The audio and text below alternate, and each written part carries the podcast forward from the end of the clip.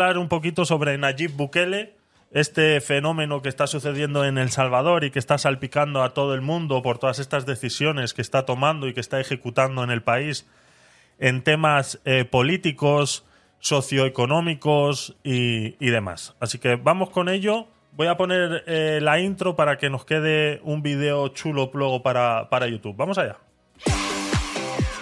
¿Qué le pasa a este hombre? ¿Se ha fumado algo? Mensaje para Pedro Sánchez, gracias, te quiero mucho. ¡Viva Pedro Sánchez! Porque la sociedad española, si tiene algo, es que es muy tolerante. ¿Qué haces? ¿Cosas? Sí, ¿Cosas nazis? sí, Peter, cosas nazis. Cosas nazis. Cosas nazis. Cos, cos, cos, cos, cos, cos, cos, cosas nazis. Calla un momento. Es que yo se lo he dicho.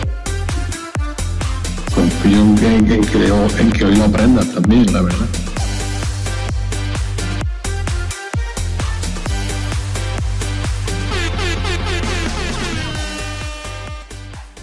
Nayib Bukele. Nayib Armando Bukele Ortez. San Salvador, 24 de julio de 1981. Es un político y empresario salvadoreño. Es el actual presidente de la República del Sal- Salvador desde el 1 de junio de 2019. Antes de llegar a la presidencia fue elegido alcalde de Nuevo Cuscatlán el 11 de marzo del 2012 y posteriormente de San Salvador y el 1 de marzo, el, que fue el 1 de marzo del 2015. Ambos cargos bajo la bandera del Frente Farabundo Martí para la Liberación Nacional, comúnmente llamado FMLN. Las discrepancias y los conflictos con ese instituto político provocaron que en el 2017 fuera expulsado. Con apoyo de sus seguidores, en 2018 fundó su partido político Nuevas Ideas. Eh, buscó postularse para presidente de la República en las elecciones de 2019 como Cambio Democrático, un partido político de centro izquierda. Sin embargo, el Tribunal Supremo Electoral disolvió eh, este partido político, Cambio Democrático, por mandato de la Sala de lo Constitucional de la Corte Suprema de Justicia, lo que le obligó a participar con la bandera de la Gran Alianza por la Unidad Nacional Gana de centro derecha. Resultó elegido al obtener mayoría absoluta con 1.434.000 votos, o sea, es el 53,10% sin necesidad de una segunda vuelta. En el, es el primer presidente desde el final de la guerra civil que no eh, representa ninguno de los dos partidos principales, que son el Arena y el FMLN, que habían gobernado desde 1989. El 20 de junio de 2019, Bukele lanzó el plan Control Territorial, con el fin de combatir altas tasas de criminalidad y las pandillas en el país.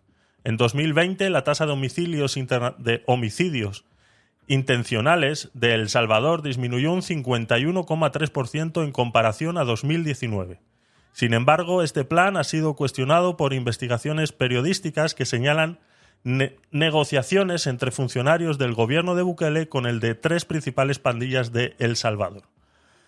Aunque Bukele atribuyó la disminución de asesinatos a ser despliegue de miles de policías y soldados en los bastiones de las pandillas y el aumento de la seguridad en las calles, su gobierno fue acusado por el Departamento del Tesoro de los Estados Unidos de negociar en secreto con la Mara Salvatrucha, MS-13, para reducirse en número.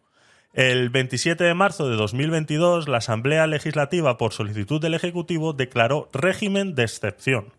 Y aquí es donde empieza todo, ante la ola de los homicidios en días anteriores. A esta estrategia de Bukele para combatir la estructura pandillera se le conoce como guerra contra las pandillas y se le atribuye una reducción del 56,8% en la tasa de homicidio de 2022 en comparación a 2021. Este es el eh, momento donde eh, Bukele eh, pues empieza todo este, todo este embrollo.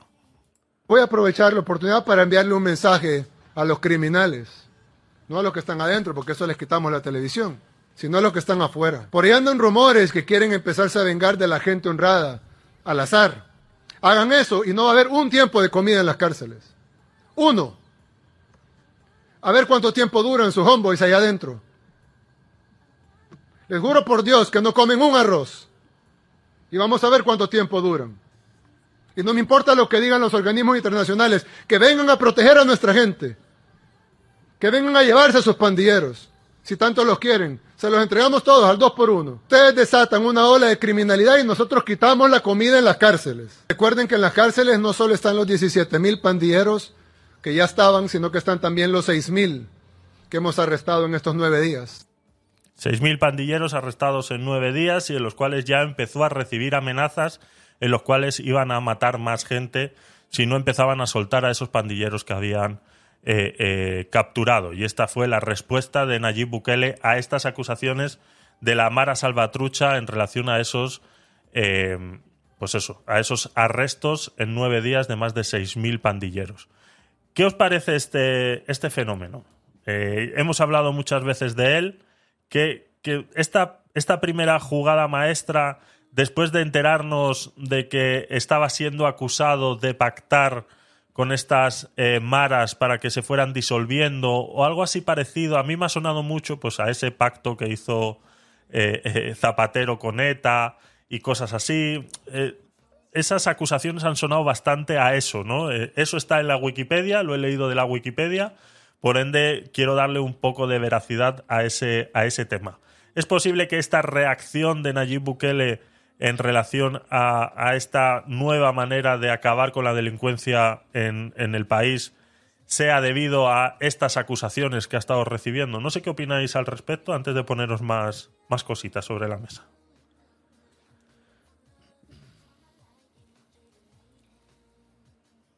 Particularmente, Javier, el tema de Bukele, yo, yo paso. A mí ese señor no me inspira para, para nada eh, confianza. Yo lo tengo así como, lo estoy procesando todavía por sus actuaciones, por el pasado que tiene, por la relación tan cercana que tiene con China, el pasado, eh, eh, el pasado familiar que lo une con algunos grupos eh, religioso de, Oriente Medio. Entonces, no lo sé, yo no, tengo una, opinión fijada sobre, sobre Bukele. Yo todavía estoy analizándolo. No sé si Joana, Gus o, o o Mabel que está allá abajo se quiere subir. Hubiese sido importante, lástima que Joel Bin se fue, porque Joel Bin sí tiene una posición dentro del contexto geopolítico eh, bien, bien firme acerca de este, de este personaje, que es Nayib Bukele. No sé si alguien más quiere, quiere comentar algo. Ahmed. Sí, bueno, es que eh, uno de, los grandes problemas que hemos tenido en América Latina es algo que parece bueno que se termina convirtiendo en malo, ¿ok? Este, el, algo que, que, yo, es un término muy popular, que si tú ves a alguien que tiene alas de pato, boca de pato y dice cuacuá, eso no es un gavilán. Entonces, cuando nosotros entendemos que el, fenómeno Bukele, que puede, nosotros venimos de fenómenos en fenómenos y no realmente eh, de, crear sistemas o instituciones que permitan que los hombres se mantengan de manera libre, aunque, aunque creo que de una u otra manera el fenómeno Bukele termina rompiendo un poco el proceso de cómo la gente mala aparentemente se termina haciendo el poder. O sea, eh, si tú, ves, tú comparas Bukele y comparas las declaraciones de un personaje como Petro, Petro es básicamente una apología permanente a la delincuencia. O sea, él de por sí, desde su aspecto personal a todo lo que hace, es una apología de la delincuencia. Tienes el otro extremo a alguien que golpea a los delincuentes. Y dentro de ese pragmatismo político, la gente prefiere a alguien que someta a quien lo, persigue en las calles. Hay una cosa bien importante sobre los mecanismos de persecución que, cada día se han ido mejorando en América Latina, que en la gente en los barrios, en los sectores populares, se hace a través de las desapariciones, usar a la delincuencia como un mecanismo de control social para no meterlo dentro, dentro de los eventos de la persecución política. Luego de eso, mm, ese modelo ha ido escalando en empobrecer, perseguir económicamente, judicialmente a la clase media, Porque cuando tú asesinas en los barrios, ¿ok? O en los sectores populares, tú estás mandando un, mensaje a los vecinos, que es la ley del más fuerte. Cuando empobreces a la clase media y la persigues judicialmente, le estás enviando un, mensaje de, eh, de, de una manera mucho más refinada, ¿ok? Y cuando vas escalando, entonces empiezan desapariciones y, y todo lo que es este tema de persecución. Eso es un tema bien interesante en América Latina. Ahora, el, el problema es que la solución de un problema como ese puede significar un tema de una dictadura. Mm, Bukele, para mi criterio, es un dictador. Eso es una realidad y es necesario quizás en algún momento de la historia. Porque creo que el problema es que esa solución no es mayor libertad, sino es sustituir un dueño por otro. Y eso puede terminar en la conducta eh, eh, de gobierno, de poder latinoamericana, terminando siendo en algo mucho peor. Porque hoy persigues a, a los, a los delincuentes que yo creo que hay que perseguirlos, inclusive con pena de muerte, pero más allá de eso es cuando alguien disienta de ti, ya tienes el control absoluto, sin una contraparte de poder, ¿qué va a pasar con aquellas personas que legítimamente puedan ir en contra de alguien? Porque es un derecho legítimo ir a favor en contra de una persona. Eso puede terminar, de, y a mi criterio va a terminar derivando en una, en una tiranía, ojalá no sea así, ¿ok? Porque si tú estableces la dictadura para recomponer la república, es válida la dictadura. Yo creo que América Latina debe de ir aceleradamente a un proceso de dictaduras que permitan la reconstitución de, la república como tal. En América Latina no hay república. Lo que hay son dueños de Hacienda. Nosotros, yo tengo un ejemplo y, y lo comparto con ustedes que son españoles y hay gente en Venezuela que se molesta. Yo he venido tratando de estudiar cuál es el fenómeno político, por lo menos de Venezuela. Venezuela ha estado sin nada de traiciones del día uno. El primer gran traidor de la historia fue Bolívar, un español mantuano que terminó traicionando a su padre, a sus abuelos y a su familia en nombre, en teoría, de la libertad, que trajo eso como consecuencia 200 años después. Nosotros como sociedad terminar en manos de unos pequeños grupos que se repartieron y acabaron con el gran imperio español, eh, aliándose con los enemigos propios de la historia, como los franceses y los ingleses, y podemos terminar hablando. Esas cosas nos persiguen hasta el día de hoy. Entonces, cualquier dictadura, cualquier eh, fuerza que se vaya generando para recuperar la república y las personas obtengan libertad, porque hoy lamentablemente en América Latina es muy pocos los países que podemos eh, decir que existe libertad, porque el Estado se ha ido apropiando de cada una de las vidas de las personas. Entonces, este, eh, si ese es el fenómeno Bukele, es necesario. Lo que yo veo políticamente es que no está generando la institucionalidad para la generación de una nueva república que permita que haya pesos y contrapesos. ¿okay? Las dictaduras son necesarias en un momento de la historia. Este, el tema, vamos a ver cuál es el segundo capítulo de esta historia de Bukele. Así lo veo yo y, muchísimas gracias, Javier y, y, y Joana. Gracias, Carlita. Gus. Gracias, eh, Ahmed. Decía eh, Jaime Bailey de esta manera en relación a eh, Nayib Bukele. ¿Le gusta Bukele en El Salvador? No me gusta nada. ¿Por qué? Porque es la derecha que yo repudio. Es una derecha matonesca, prepotente. Es una derecha pistolera, es como la derecha de Fujimori en el Perú. ¿no? Lo que ha hecho Bukele, ¿ha visto esta cárcel para 40.000 maras? Vamos a ver, yo no defiendo a los criminales tatuados de El Salvador, yo no los defiendo. Pero todo delincuente, todo, debería en una sociedad democrática tener derecho a un proceso, a un debido proceso, a un juicio justo y a un abogado defensor. En El Salvador no es así.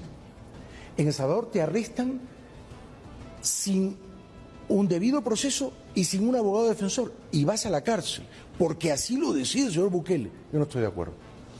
Sin embargo, él siempre ha defendido que mientras las pandillas estaban apoderadas del Salvador, nadie defendía al Salvador y lo veían como un Estado fallido. Y en parte tiene razón. Sí, y que ahora que él tiene su política contra las pandillas, que tiene homicidio cero y que volvió al Salvador el país más seguro realmente de la región, entonces que lo critican a él. ¿Cómo entender eso cuando el ciudadano, cuando hay el 90% de los ciudadanos están contentos? Tú has dicho una gran verdad.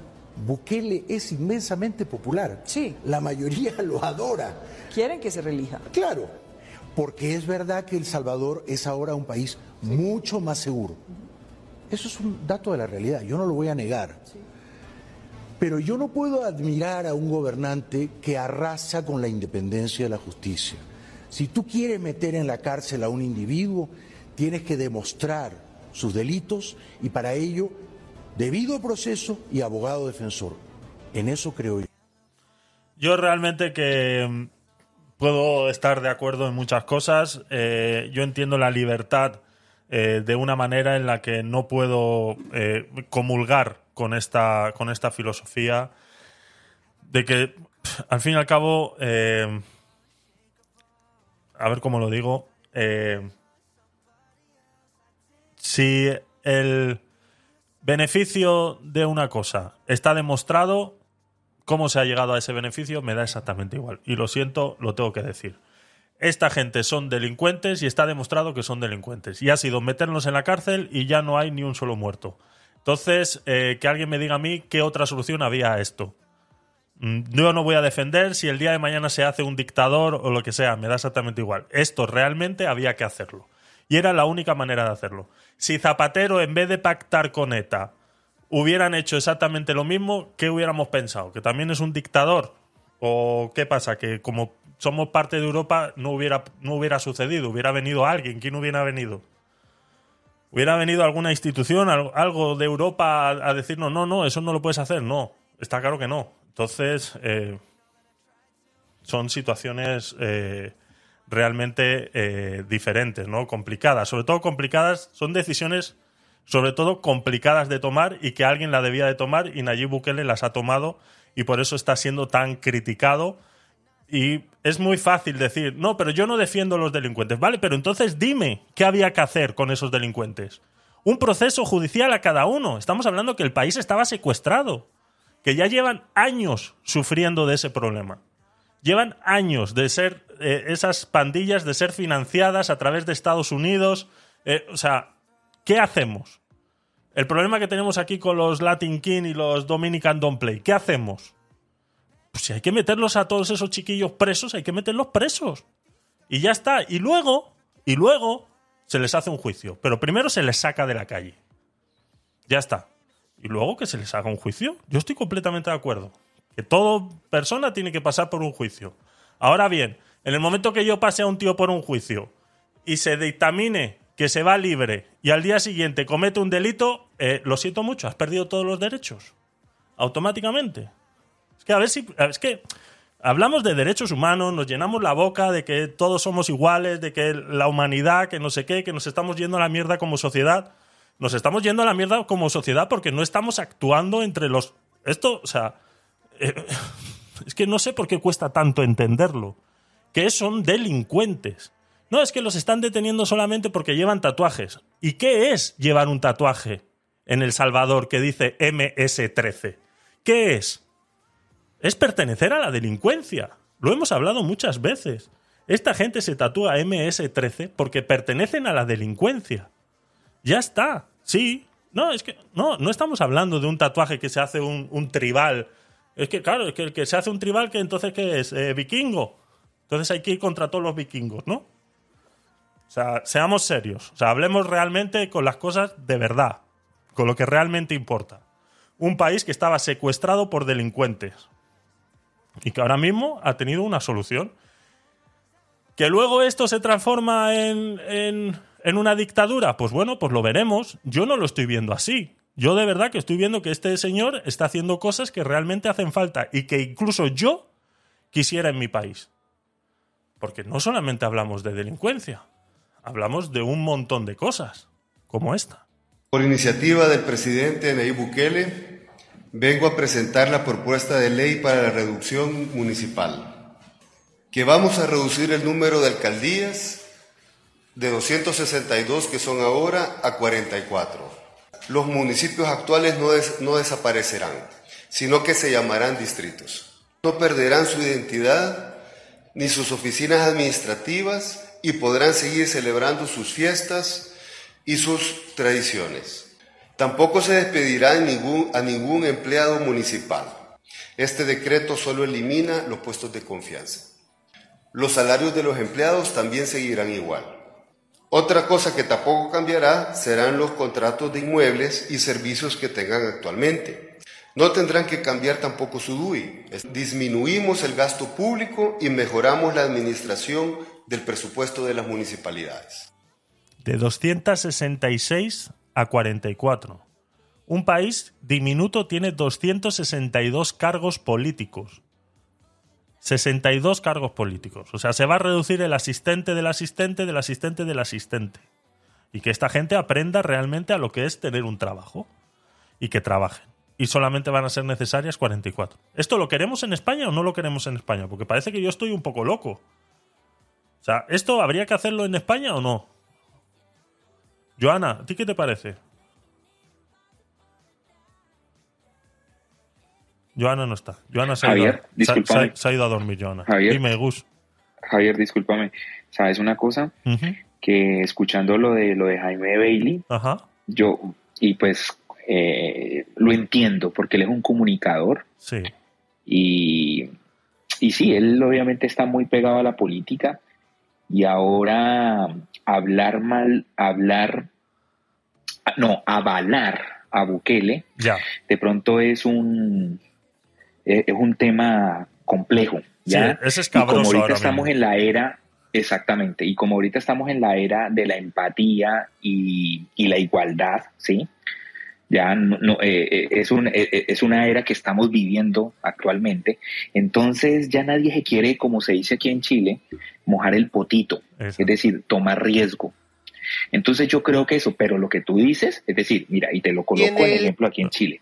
Aquí se ha aumentado, aquí se ha aumentado la delincuencia brutalmente. Y cada vez que toman a los, a los ladrones, a los delincuentes, eh, tienen un prontuario que, le, que aquí lo llaman la, eh, la puerta giratoria, porque ellos entran, los detienen un mes y los vuelven y los sacan. ¿ya? Y pues el delincuente que toda la vida ha delinquido, ¿qué sabe hacer? pues delinquir. Nada más. ¿Ya?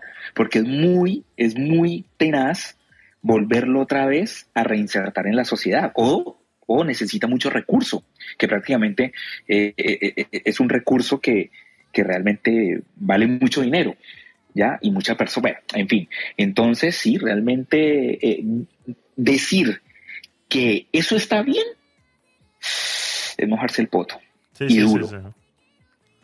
Está claro, está claro, Gus, ahí tienes toda la razón, que esta gente no se van a mojar por, por lo mismo, porque esta es muy es muy criticada esta, esta opinión, esta opinión que estamos teniendo aquí, que estoy teniendo yo, que me gusta que me gusta plasmar, pues por supuesto, claro, esta gente que tiene unos puestos en los cuales eh, representan de alguna manera a la opinión pública, pues no pueden promulgarse de esa manera porque, claro, estamos en un país de, de derechos, ¿no? Entonces, claro, avalar que alguien se meta en la cárcel y, no se le haga un juicio justo, pues entonces, claro, es peligroso, es, peligroso, está claro, estamos de acuerdo con eso.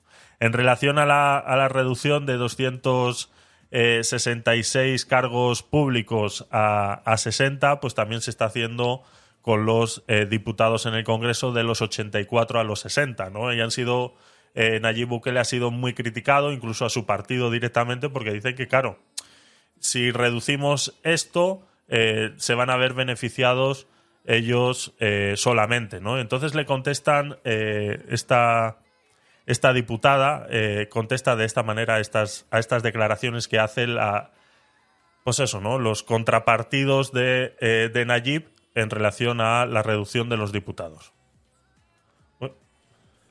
En una composición de 84 diputados, la fracción más grande hoy por hoy de manera histórica es la de nuevas ideas. Tenemos 56 diputados propios de nuevas ideas, más los aliados, hacemos 64. En una conformación que se propone reducir a 60 diputados, pueblo salvadoreño, ¿quiénes son los que vamos a perder más? Nuevas ideas nosotros vamos a perder más diputados en cantidad. Así que no. Esa teoría de que queremos abarcarlo todo se cae. Arena y el FMLN hicieron una farsa allá por 1992. Hicieron una farsa en la que llamaron acuerdo de paz. Pero aquí nunca hubo paz. Atención a esto, ¿eh? Atención a esto y decirme si os suena de algo. Si os suena de algo. Lo que sí hubieron fueron acuerdos para generar cada vez más corrupción y para aprovecharse del sistema entre ellos. Y de ahí nace la plancha nacional, como ya lo explicaron algunos de mis colegas. Ese número 84 realmente no existía. Antes de 1992 eran 60 diputados. Y nosotros lo que estamos proponiendo, que hoy entró la siguiente pieza también, que tiene que ver con municipios, es que en un país que originalmente tenía 21 mil kilómetros cuadrados y que después de los bolsones quedó de 19 mil 200 kilómetros cuadrados porque los perdieron, no tiene sentido tener la cantidad de funcionarios electos por representación que nosotros tenemos. No tiene sentido ni tener 262 alcaldías con 262 consejos, con 262 equipos de confianza, etcétera, etcétera, así como nosotros podemos perfectamente legislar con 60 diputados. Pactos que antes de ocurrirse eran 60 diputados. Y para, según ellos, acabar con las maras salvatruchas en esa época, se les otorgó la posibilidad de, pues eso, de ocupar 14 puestos más, 60, 70, 80, 24 puestos más de diputados para estos delincuentes. Esto y EH Bildu me suena a lo mismo, me suena a lo mismo. Entonces, eh, es otra cosa más. Es algo que hay que hacer. Es una reducción que no tiene ningún. O sea, que nadie debería discutir. ¿Qué es lo que pasa? Que aquí, gracias a Dios, son mayoría en el Congreso y pueden tomar esas decisiones gracias a esa mayoría. Tú propones eso hoy y, claro, eh, no sucede. Ahora bien, cuando venga un partido de derechas, ¿serán capaces de poder promover algo como esto, en los cuales poder reducir esos duplicidad de ayuntamientos, esa duplicidad de cargos públicos que tenemos en todas estas instituciones, serán posibles? O incluso reducir la cantidad de diputados. ¿Realmente es necesario tener estos doscientos y pico de diputados que tenemos? ¿Realmente es necesario?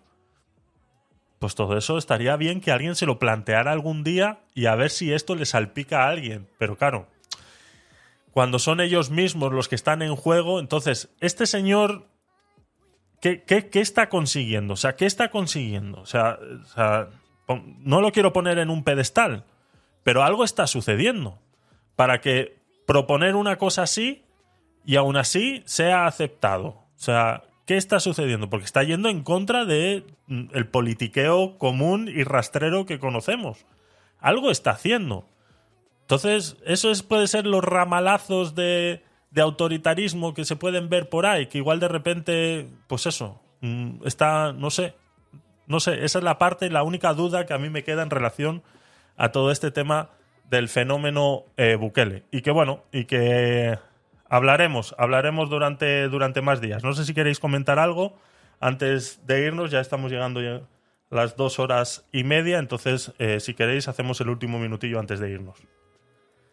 Yo lo único que puedo decir, Javier, que, yo no estoy en contra de lo que tú dices, pero tampoco estoy a favor, porque como, como expliqué, sea, yo lo tengo a él así como en salsa, ¿no? O sea, yo estoy viendo y analizando todo lo que él está haciendo, porque su pasado pesa, el pasado de él pesa, entonces ese pasado en cualquier momento puede salir o no. Entonces, no está mal que haya metido preso a los maras, pero pero hay un pero, pues que, que yo no, no, es por lo de los derechos humanos, porque el que a los que mataron o a los que asesinaron a esa pobre gente que no tuvo ni derechos humanos ni, siquiera cuando este cuando cuando fueron asesinados, eso ya eso ya no existe, eso no es válido, o sea, los muertos, muerto es muerto, muerto está. Pero yo creo que hay que esperar un poco más, a ver qué o sea, pues yo no termino de entender cuál qué es lo que él quiere, hacia dónde va él. No sé.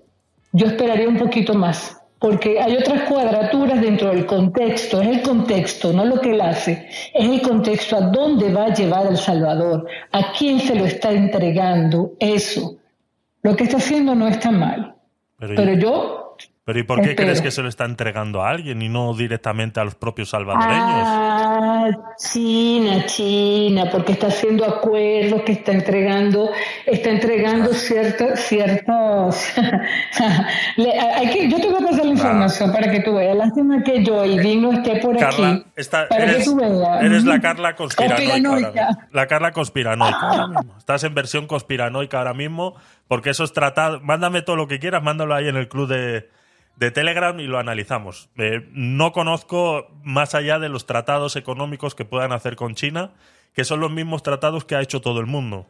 O sea, mm, China eh, hay que reconocer que es una gran potencia de la electrónica y por ende eh, hay que hacerse con amigos de ellos, nos guste o no nos guste. Y El Salvador no se va a quedar atrás por eso y se está acercando más a los Estados Unidos también, los chinos, a medida que avanza y hace puentes aquí y compra terrenos por allá, y etcétera, etcétera. Entonces, bueno, hay que ver si, la, si la, ajá.